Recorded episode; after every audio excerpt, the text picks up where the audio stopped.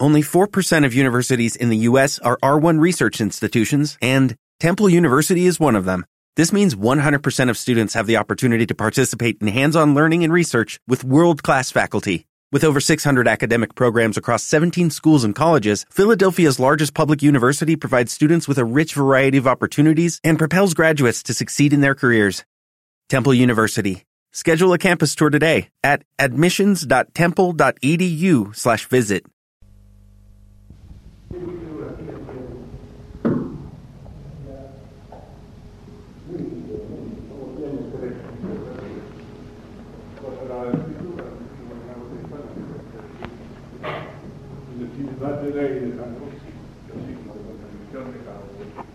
Quien tuviese esto a mano, tendría a mano todo lo que necesita para seguirme. Dicho, he dicho que quería comenzar por citar ese texto. Dos amores fundaron dos ciudades, a saber, la ciudad terrena, el amor de sí, hasta el desprecio de Dios, la celeste, el amor de Dios, hasta el desprecio de sí mismo. Pero este texto, les decía, llama a otros que voy a comentar enseguida. San Agustín, en otros pasajes, a la ciudad terrena edificada sobre el amor del hombre hasta el desprecio de Dios, le llama, contradistinguiéndola, como en el título de la ciudad de Dios, llama ciudad de los hombres. O sea, lo que llama en un sitio ciudad terrena, que ya tendría en sí misterio, porque Dios es creador del cielo y de la tierra, de todo lo visible y lo invisible.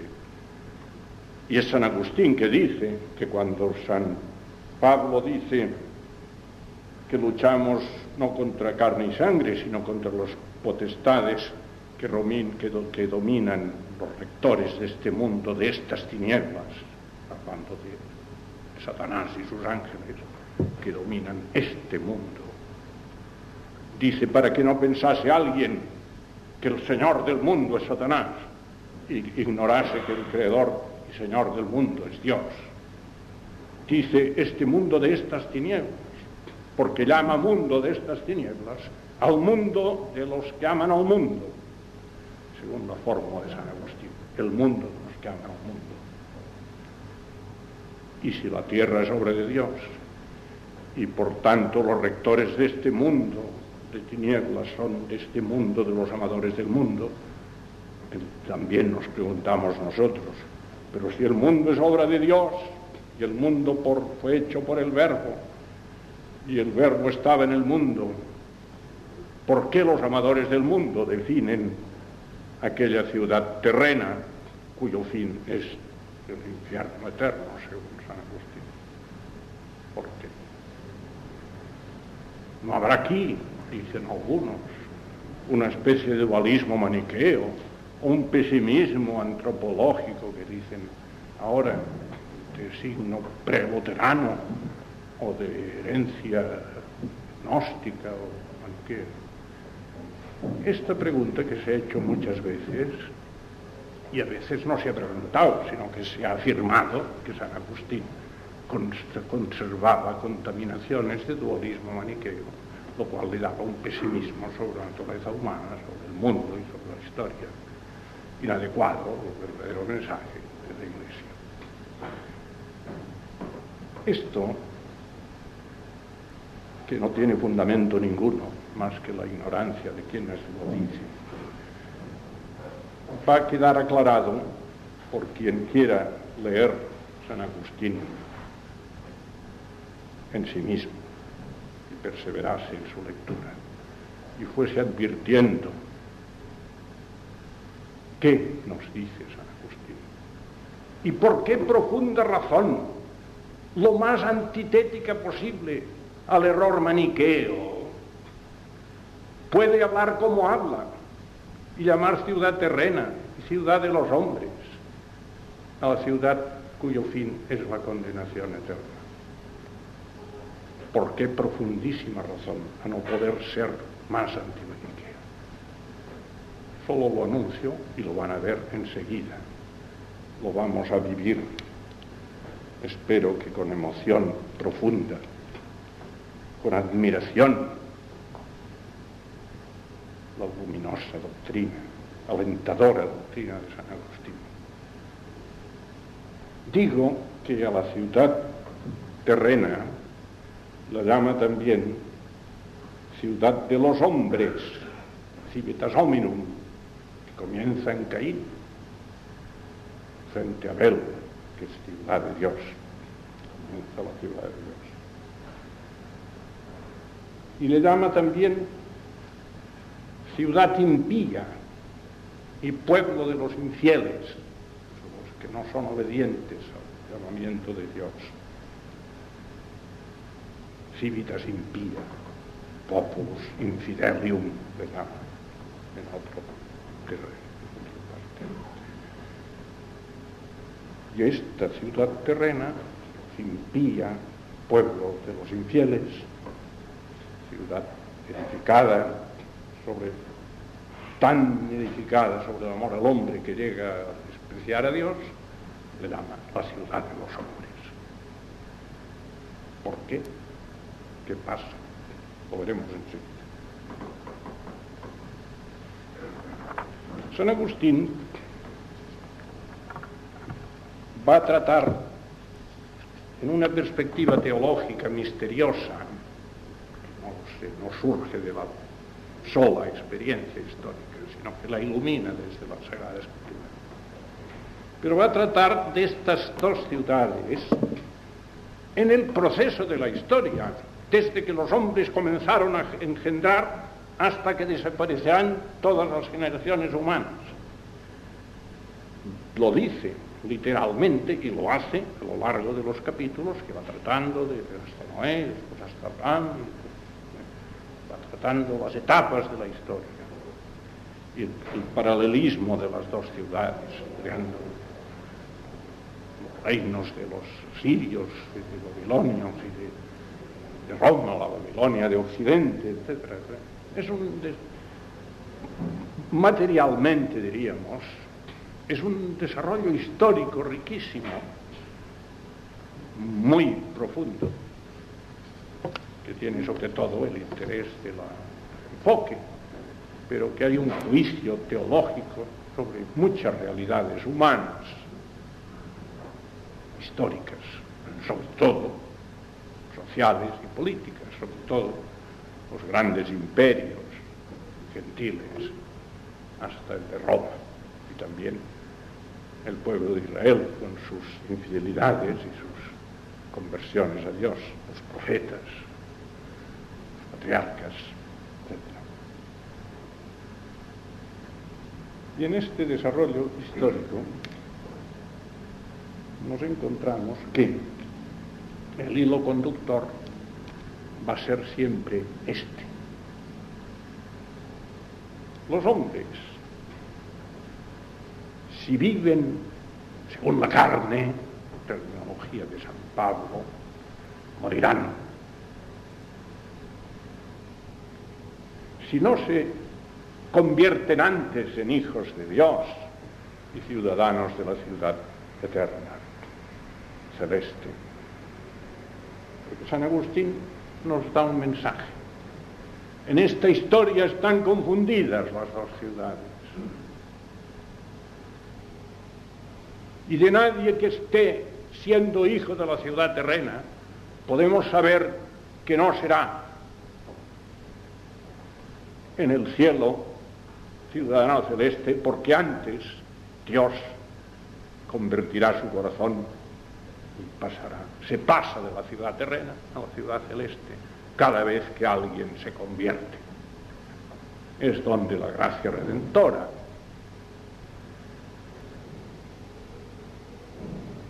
No hay nadie en la ciudad celeste que no sea por su origen ciudadano de la ciudad terrena.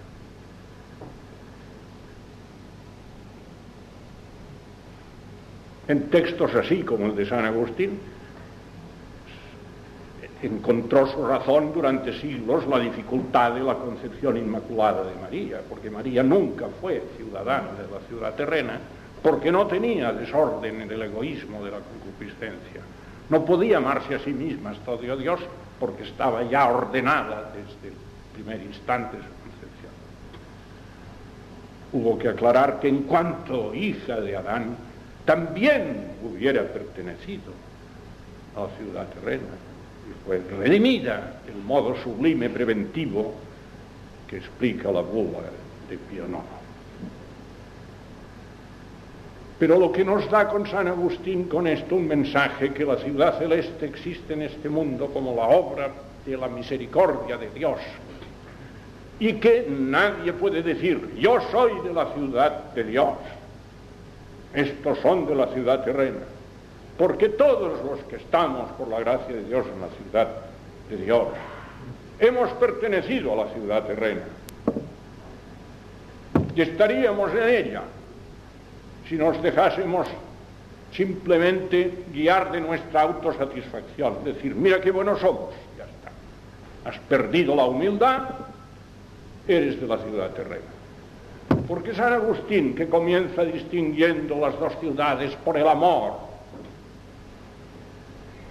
en otro momento, tratando de explicar por qué vivir según el hombre es vivir contra Dios, ¿no? la ciudad destinada a condenación, explica que el hombre, excelente criatura de Dios, ha sido creado para ser feliz teniendo a Dios mismo. Y teniéndolo por don de Dios. Y si quiere hacerse feliz a sí mismo, por sí mismo, y no tener que recibir de Dios el don de la gracia, entonces, dice, ensoberbeciéndose se abaja. Dice, no dice el Salmo que cuando el hombre se levanta, después de haberse levantado Dios, Dice, te has levantado, ahora te abajo. Como quien dice, te voy a castigar por haberte levantado.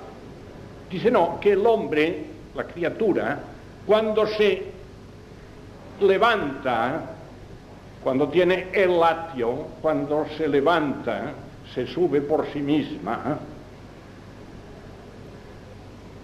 se está rebajando. ¿Por qué?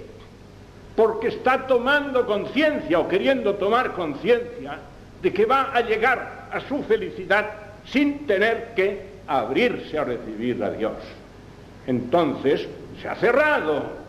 Si el hombre finito se cree infinito, si el hombre temporal se cree eterno, si el hombre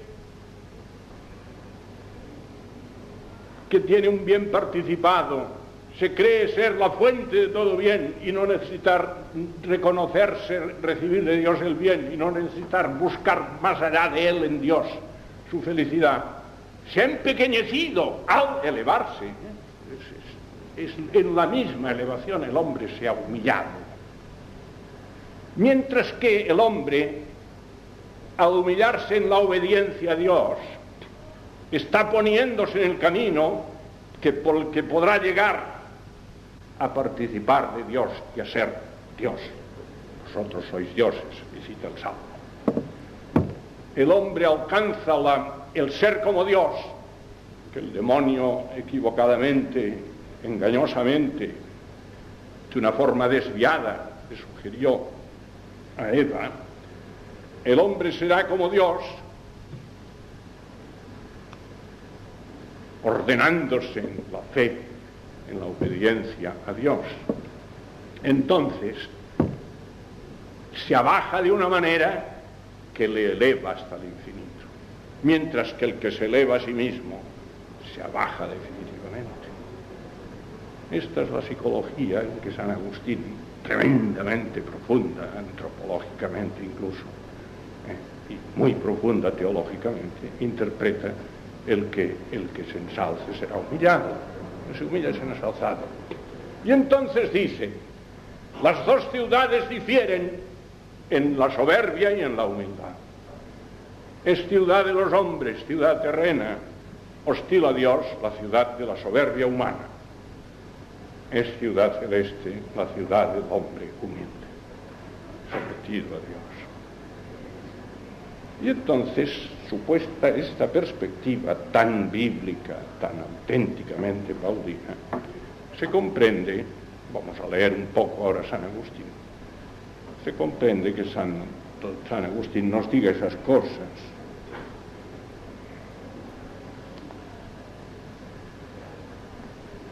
Dice, algunos cuando ven que San Pablo contrapone el vivir según la carne y según el espíritu, lo entienden mal y creen que los epicúreos viven según la carne y los estoicos según el espíritu.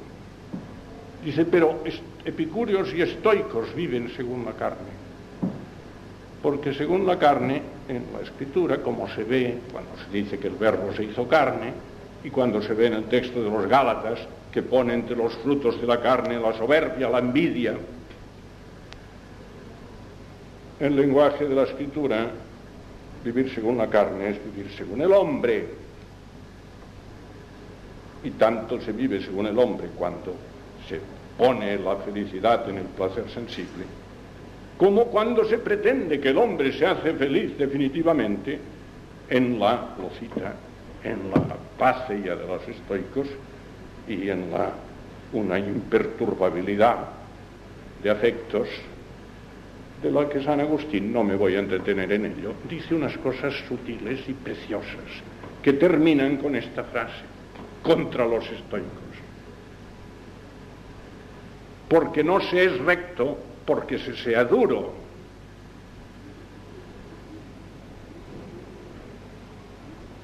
Ni se es bueno porque se sea insensible.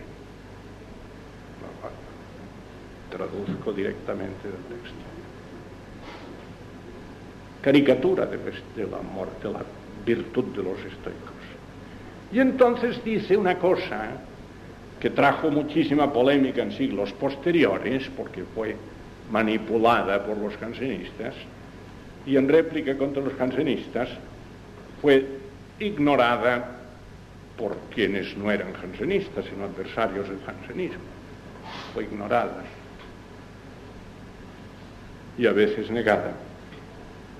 San Agustín dice que el hombre virtuoso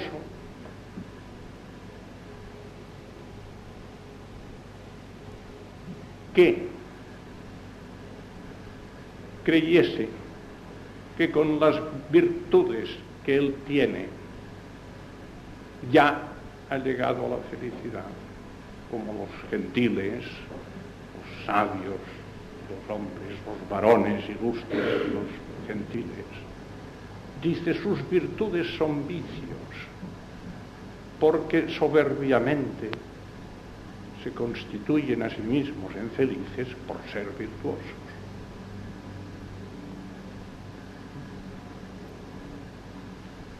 ¿Y qué duda cabe de esto? ¿Qué duda cabe esto? Si se lee en el contexto, lo he estado esta tarde meditando, en el contexto, el célebre texto que de las virtudes de los hombres que se glorían de su virtud son virtudes aparentes y falsas, porque solo hay verdadera virtud si se arraiga en la humildad y tiende al amor de Dios. Con lo cual San Agustín deduce que el hombre no es virtuoso sin la gracia de Dios verdadero.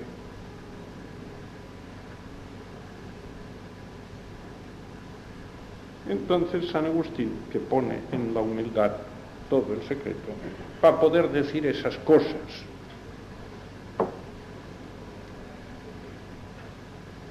Vivir según la carne es vivir según el hombre.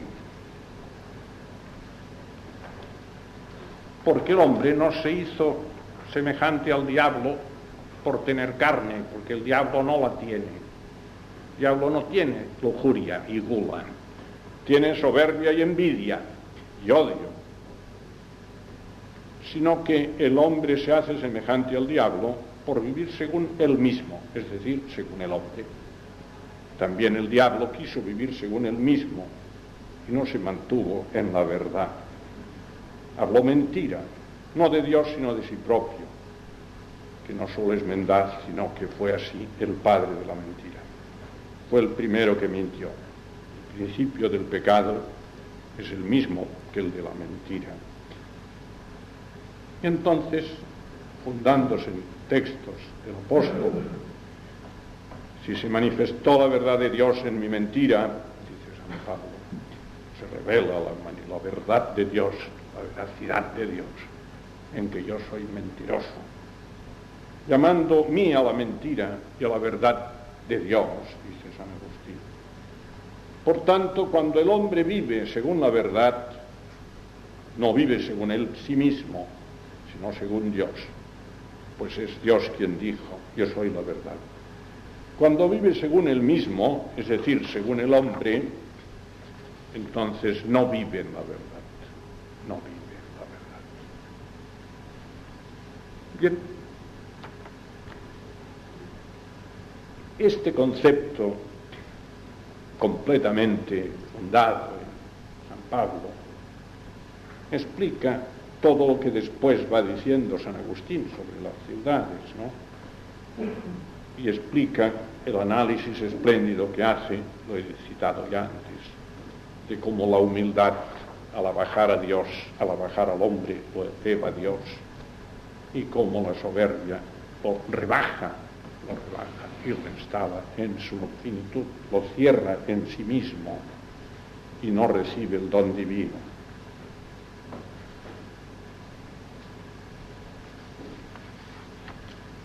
Voy a acelerar un poco la explicación, porque si no nos alargaríamos mucho, para centrarme en la lectura, comentario, sin prisa, de un texto absolutamente admirable, texto que por sí solo me parece bastaría para inspirar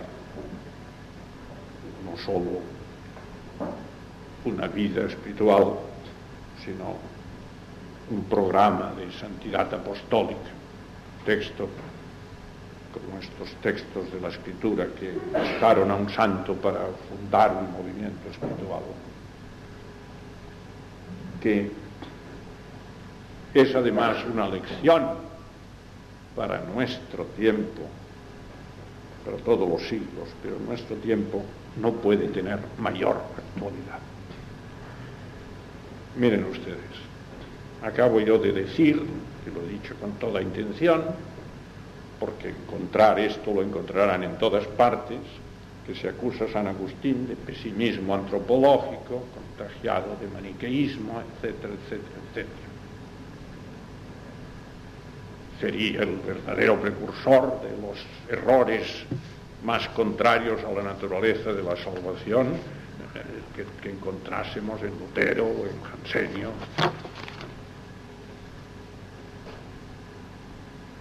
se dice, se dice mal. Vamos a leer a San Agustín y lo comento después. Me parece que la intención del texto sale por sí misma, lo podemos comentar. Hemos visto que si el hombre vive según sí mismo, no vive según la verdad, porque todo hombre es mendaz y Dios es veraz. Texto de un salmo que cita San Pablo los romanos. Ahora dice San Agustín, la misma verdad, Dios, el Hijo de Dios, habiendo asumido el hombre, no habiendo destruido a Dios. Homine asunto, non deo consumto. La encarnación, que es anonadamiento sacrificial de Dios no es muerte de Dios en su divinidad. Si Dios muriese en su divinidad al encarnarse, ya no sería nuestro redentor, porque no podríamos tener la audacia de decir que uno de la Santa Trinidad ha muerto en la cruz por nosotros. Por esto es infinito el valor del sacrificio de Cristo, porque es Dios que muere, sin dejar de, ser Dios. No consum, non consumto Deo, set asunto homine. Ha venido a nosotros. Veamos aquí. Constituyó y fundó la misma fe, la economía del Evangelio y la fe en Dios Salvador, obrada, revelada y obrada por la encarnación. Entonces dice, para que hubiese para el hombre camino hacia el Dios del hombre por el hombre Dios. Lo voy a leer en latín. Ut ad hominis Deum iter eset homini per hominem Deum. Bueno, tampoco es tan nuevo que San Agustín hable así. Él dice, cuando Dios dice yo soy el que soy, nos habla de su nombre de eternidad. Y cuando dice enseguida, eh, soy el Dios de Abraham, de Isaac y de Jacob, nos habla de su nombre de misericordia, porque anuncia la economía misericordiosa con el pueblo de Israel, porque en el descendiente de Abraham van a ser bendecidas todas las naciones. Dios de Israel es un nombre revelado. No es un yaveísmo creado en ciertos momentos del pueblo judío por, por, lucha contra esto, lo explican los sociólogos contemporáneos, lo explica todo incluso, por lucha con las humillaciones de la dominación babilónica, no es una sublimación del resentimiento judío. Esto solo pueden decir los que no son cristianos. Dios de Israel es un nombre revelado por Dios. Dios de Abraham, de Isaac y de Jacob es un nombre revelado por Dios, que nos revela su misericordia por Abraham, por Isaac, por David, por María y José. Ha venido a salvar lo que había perecido has venido al mundo a salvarlo. Nombre de misericordia. Y Dios que es Dios del hombre, porque el hombre fue creado a su imagen y semejanza. Es más admirablemente, por decirlo con el texto, los textos inspirados en la liturgia, más admirablemente,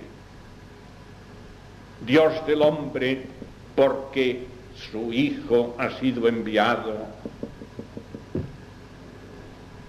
no habiendo destruido su divinidad, pero habiendo asumido nuestra humanidad, para que para el hombre hubiese en el hombre Dios, el mediador entre Dios y los hombres, el hombre Cristo Jesús, texto de San Pablo, hubiese camino hacia el Dios del hombre. Por esto es mediador, porque es hombre. Por esto es también camino. Porque si entre aquel que tiende y allí a donde se tiende, el camino es lo que está en el medio, hay, hay en medio del que va y el que y a dónde hay que ir, hay camino, hay esperanza de llegar allí. Pero si falta el camino o se ignora por dónde hay que ir, que aprovecharía conocer a dónde hay que ir si solo tuviésemos el fin. Nuestro fin es Dios, pero ¿por dónde vamos a Dios? ¿Qué nos aprovecharía saber que Dios es nuestro fin si no sabemos por dónde va el hombre al Dios del hombre? ¿Qué camino hay para el hombre para llegar al Dios del hombre?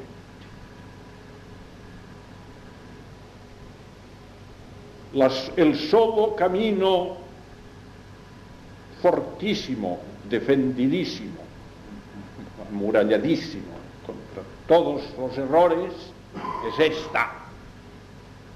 Fijaos bien, esta es el único, la sola defensa, la sola fortaleza contra todos los errores que profesemos que el, mismo, lo mismo, y de mipse, y de mipse, y de, en latín ipse se recuerda, ipse es la mismidad personal, y de es la mismidad esencial.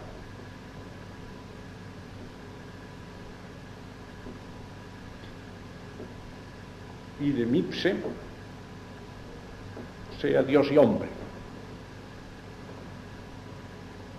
La unión hipostática, porque tiene unidad de persona las dos naturalezas y verdaderamente es el que el mismo que es hombre, hijo de María, es el Hijo de Dios eterno que ha nacido en ella. Idem ipse sit Deus et homo. Quo itur Deus. ¿Por dónde se va? Dios. ¿A dónde se va? Dios. ¿Por dónde se va? Hombre. Como que Él mismo, siendo Dios y hombre, es el mismo.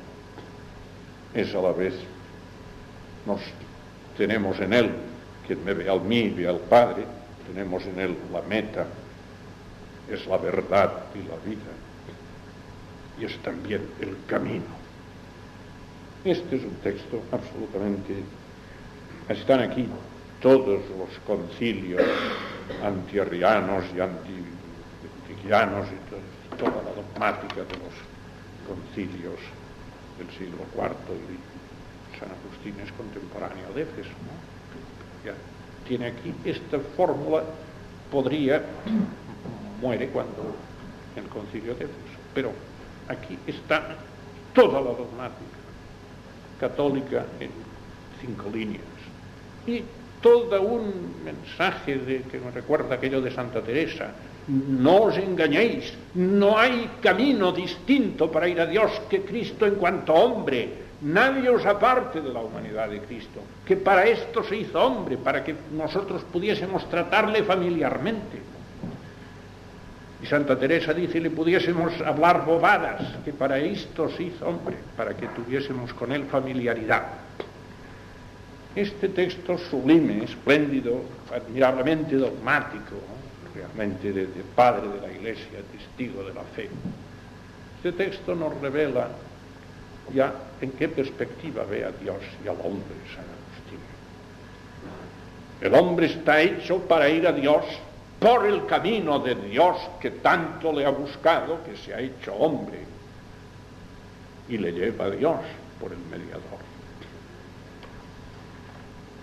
¿Qué es la ciudad terrena que termina en el infierno? Aquella sociedad de los hombres que no quisiesen aceptar que necesitan mediador o que necesitan ir más allá de donde puedan llegar con sus esfuerzos humanos. Si el hombre en tanto valora como autosuficiente, plena y última, como absoluta y final su propia naturaleza humana, que pierde la dimensión de religión o si acaso la transforma, como dijeron los hegelianos de izquierda especialmente, la transforma en la adoración de lo humano como tal, ejercer en la cultura y la política, ¿eh? en la propia historia humana, de modo que la política sea nuestra religión y el Estado sea nuestra providencia, Feuerbach. Sin lo cual no hubiera habido marxismo en el mundo. Sin la esencia del cristianismo de Feuerbach no hubiera habido tanto marxismo.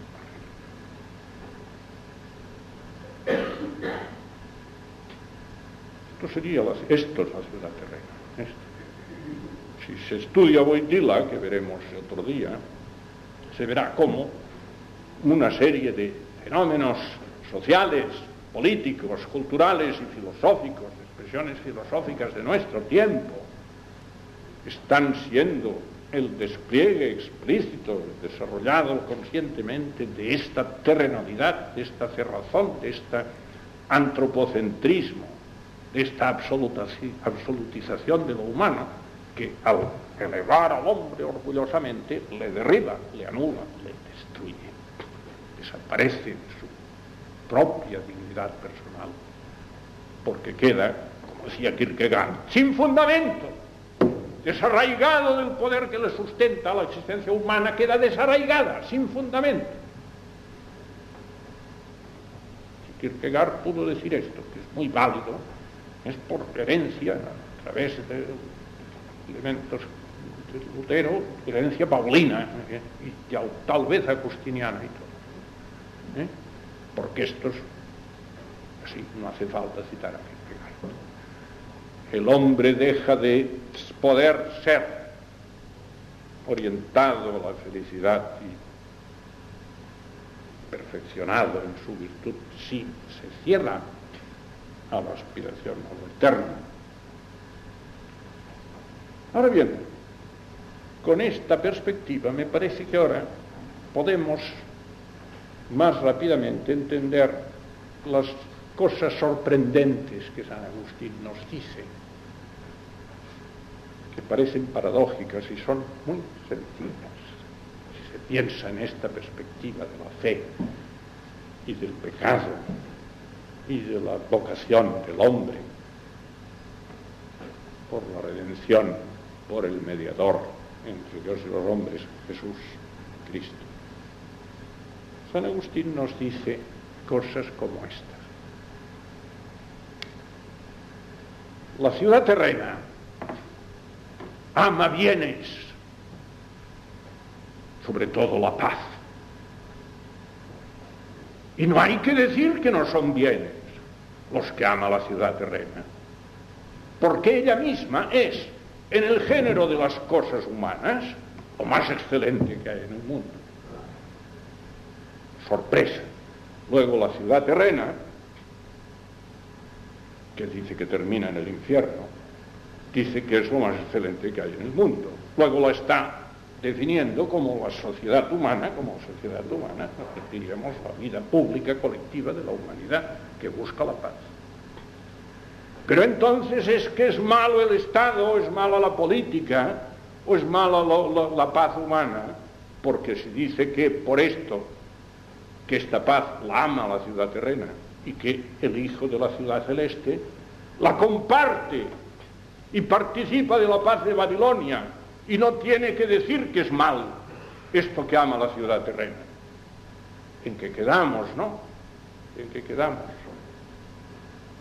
Pues miren, en una cosa muy sencilla, que San Agustín lo, dice muy elocuentemente, de una forma que a mí me parece muy intuitiva, comentando aquel pasaje del Génesis, en que se dice, después de explicar la tragedia de Abel y Caín, en que ve San Agustín el primer capítulo del despliegue histórico de las dos ciudades, se dice que los hijos de Dios,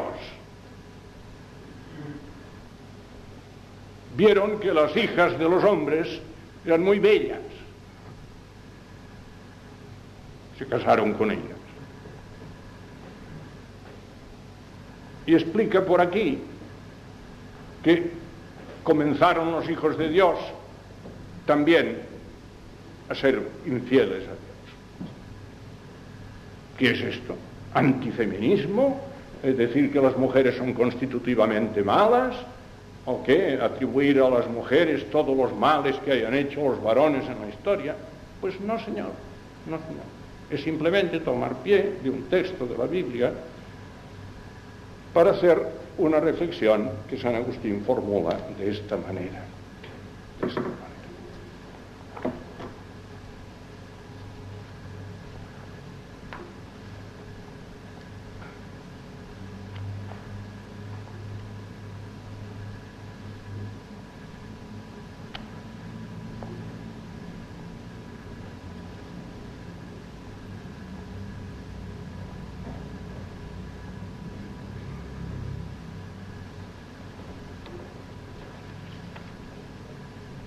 Después de recordarnos, lo dicen tantas otras obras, San Agustín, las confesiones, en las obras antimaniqueas, que el mal no es esencia o naturaleza alguna. Por tanto, ni en el mundo cósmico, ni en el mundo humano, sino que es privación, privación. En un sujeto bueno hay una privación de la plenitud y por su naturaleza está destinado. San Agustín tiene este argumento tremendo. El mal daña. Y si el mal tuviese una esencia en sí mismo, y hubiese bien y mal, como hay entendimiento y voluntad, o razón y sensibilidad, o cuerpo y alma, hombres y mujeres, el mal no haría ningún daño porque estaría en el mundo, allí donde le toca estar, y ya está. El mal no puede ser un elemento del mundo, ni histórico ni natural. El mal daña. Para dañar tiene que ser privativo. Por tanto, como San Agustín enseñó, Santo Tomás lo sistematizó muy bien, lo repito con terminología tomista, el sujeto del mal es un sujeto bueno. El mal como tal no es fin y no atrae sino por razón del bien. El mal no tiene causa eficiente ni es causa final, ni tiene sujeto, sino que desintegra un sujeto porque accidentalmente el sujeto obra de una forma privada del orden debido en la totalidad del dinamismo a que está destinado. Entonces, vead, ved cómo habla San Agustín. No es ningún mal la belleza de las mujeres. No es ningún mal el oro. El mal está en la avaricia. El mal está en la lujuria y el adulterio y la fornicación. No está en la belleza. No faltaba más. Ahora yo por mi cuenta sigo explicando lo que San Agustín quiere decir. Fijaos bien, y así entenderemos por qué la ciudad terrena se la puede definir como se define y explicar por qué va al infierno la ciudad terrena cerrada en la paz de la tierra y explicando su historia con los imperios de Babilonia y Roma y todo Fíjense ustedes. Cuando se dice que la ciencia hincha, ¿qué se quiere decir? Aquello que alguna apologética beata decía, Mucha ciencia lleva a Dios y poca ciencia parte de Dios. Esto es una tontería. Aunque lo hayan oído decir ustedes, se oyen decir tonterías en el mundo. Yo tengo San Agustín ante mí y digo con él que esto es una tontería. Miren ustedes, si la ciencia es verdadera y genial, como no haya humildad, aparta más de Dios que la ciencia pequeñita de un bachiller. Pues claro está, hombre. ¿Por qué? La riqueza que hace soberbio no es ningún mal en sí. Aquella misma riqueza genialmente creada por una industria con una técnica admirable que sirve al progreso de la humanidad, por un hombre creativo en la industria, ¿verdad? Que es un hombre admirable en la historia del desarrollo humano, aquella riqueza, esta misma ensoberbece si no hay humildad. La ciencia es la que enorgullece. La virtud condena si no se da gracias a Dios. Pues claro está, qué mal tenían los pelagianos, que eran gente penitente y austera.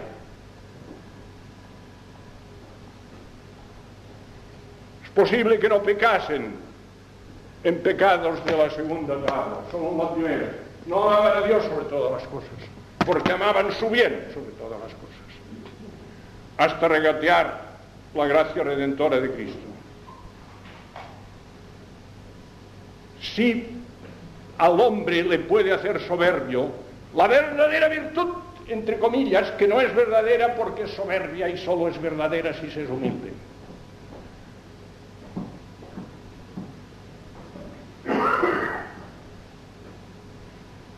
Si un estoico conseguía la paz ella y se libraba de las tentaciones del epicurio y era así soberbio, vivía según la carne tal vez más gravemente que el epicurio, esto es lo que dice San Agustín. Y si un sabio de este siglo no ha sido llevado por su sabiduría adorar a Dios,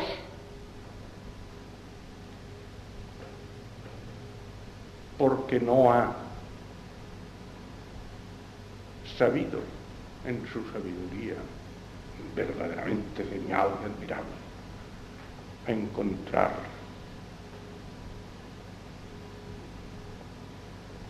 con verdadero y sentido conocimiento, como dice San Ignacio, a sentir el conocimiento de su nada, de su dependencia, de su indigencia, de su llamada la disponibilidad al don de Dios. Este Señor, cuanto más fuerte, más experimentado en las cosas humanas, más prudente gobernante, más eficaz político y más científico, más riesgo tendrá.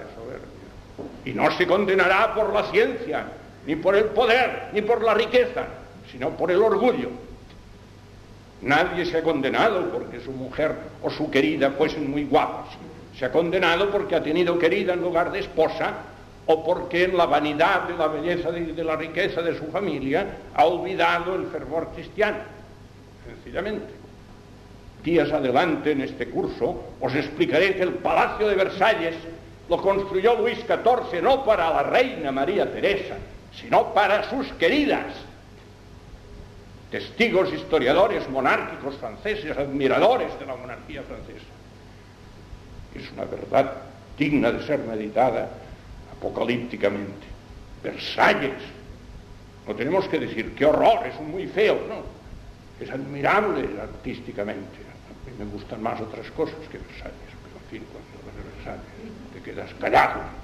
No hay muchas cosas que decir ante el Palacio de Versalles pero se lo hizo la corona francesa gastando un dinero tremendo para, la, para las queridas, para unas cuantas amantes sucesivas de Luis XIV.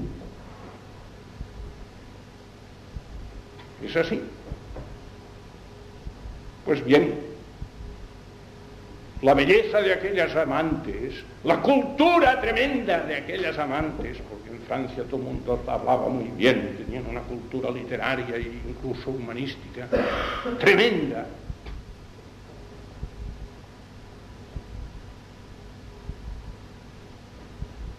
Era aquello en que,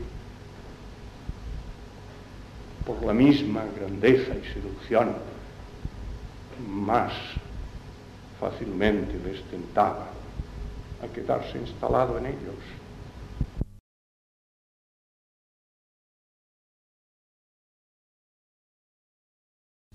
por mucha ciencia, por mucha filosofía, tal vez por mucha teología, por mucha historia, por un gran genio artístico. Vivimos según el hombre. Y eso es lo que dice San Agustín, lo cual es de una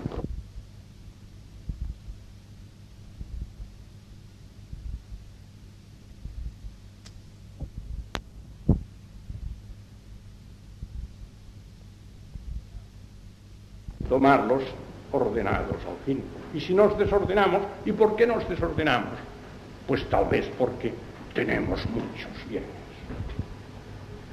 Quiero decir de una forma un poco cruda, no lo digo por herir a nadie, sino simplemente por, lo digo con tristeza y con dolor. Miren ustedes,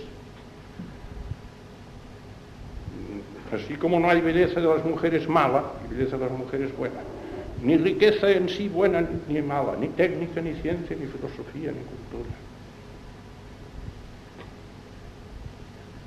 Un hombre con vocación apostólica, tal vez de vida consagrada, puede abandonar el fervor religioso y tal vez dejar incluso la práctica como católico, dejando, si era sacerdote, el sacerdocio y la vida religiosa. Habiéndole servido de paso para esto un doctorado universitario, que emprendió mandado a veces por sus superiores con una finalidad apostólica, para poder ser profesor en un colegio o poder escribir en el servicio de, las revistas de una orden religiosa.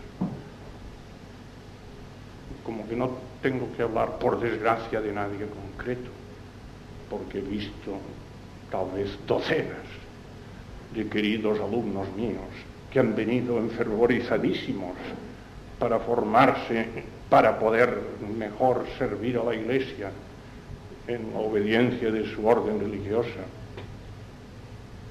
religiosas de, distintas congregaciones, religiosos de distintas congregaciones, sacerdotes diocesanos de muy distintas diócesis de España.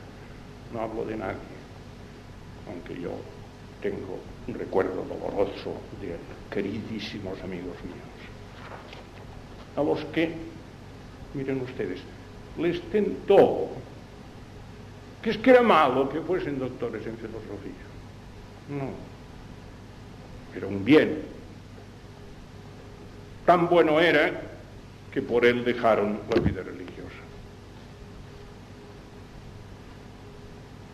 Bueno, he descrito una cosa trágica, porque es muy una experiencia muy contemporánea, pero simplemente para que cada uno de nosotros reflecta en sí mismo ¿no? y piense.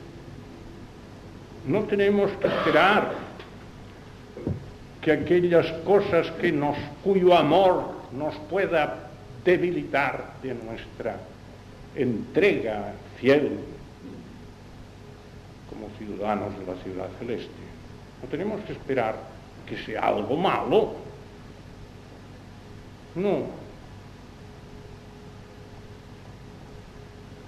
basta que nos atraiga. Si nos atrae, es en cuanto es bueno. Nadie adopta una falsa filosofía por ser falsa, sino por tener mucha parte de verdad y una gran fuerza de expresión, tanto más peligroso.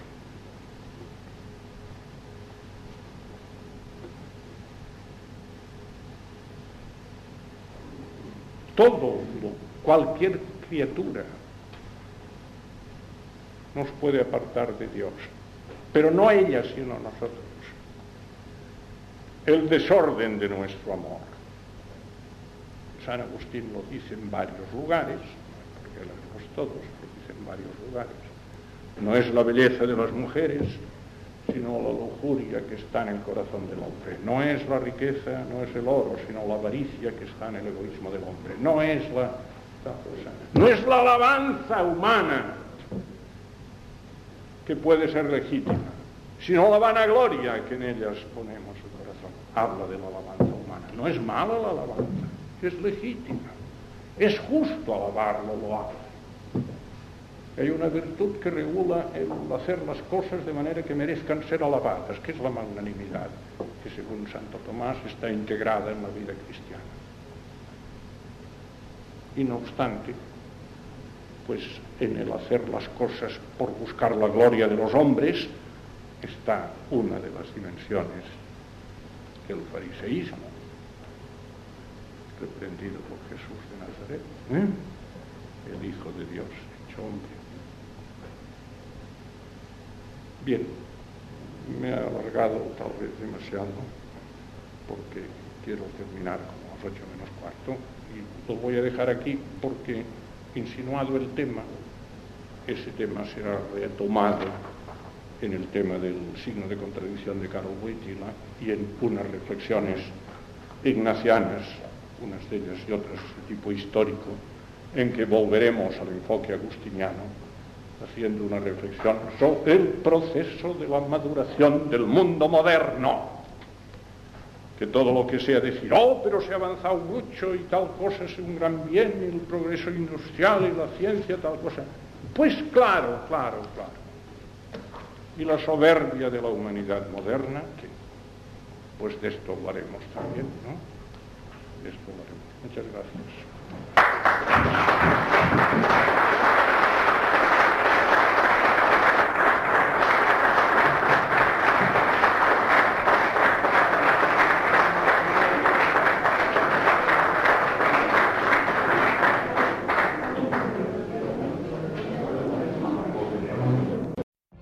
What if you could have a career where the opportunities are as vast as our nation, where it's not about mission statements, but a shared mission?